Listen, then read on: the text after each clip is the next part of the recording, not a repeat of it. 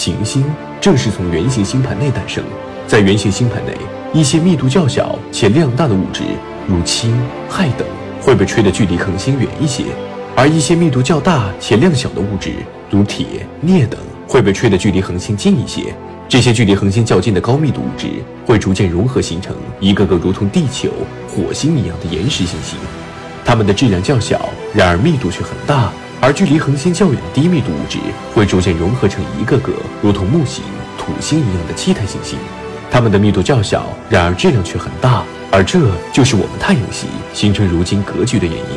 然而，在太阳系以外的其他星系却还有不一样的演化。在其他恒星系，当这些巨型气态行星形成之后，它们会与圆形星盘通过引力作用传递角动量，逐渐缓慢地向恒星滑落。简单来说，这些新形成的巨型气态行星会因为与周围的物质产生的引力摩擦，导致其公转的能量逐渐耗损。从而慢慢地降低速度，并滑向更低的轨道。科学家们将其称之为行星迁移。如果没有其他影响，这颗巨型气态行星会越来越靠近恒星，并被恒星的辐射加热，成为一颗热木星。那么，我们的太阳系内的土星以及木星等气态行星，为何没有如同其他恒星系的行星一样发生行星迁移，坠入内太阳系呢？其实，在太阳系刚刚诞生的时候，木星也如同其他恒星系的气态行星一样。在逐渐降低它的轨道。然而，在它逐渐降低轨道的时候，土星诞生了。诞生了的土星居然和木星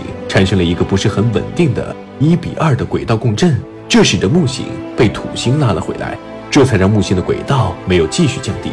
而在这个过程中，位于火星和木星之间的有一颗正在形成的行星被强大的引力所影响，从而导致它夭折。变成了如今的小行星带，而诞生的更晚的天王星和海王星，则受到了土木两颗行星一比二周期产生的强大引力的影响，被甩到更远的位置，由此太阳系的格局被奠定，他们逃离了成为任务性的结局，而地球也才因此有了木星的保护，诞生了生命，我们人类也才能够顺利出现。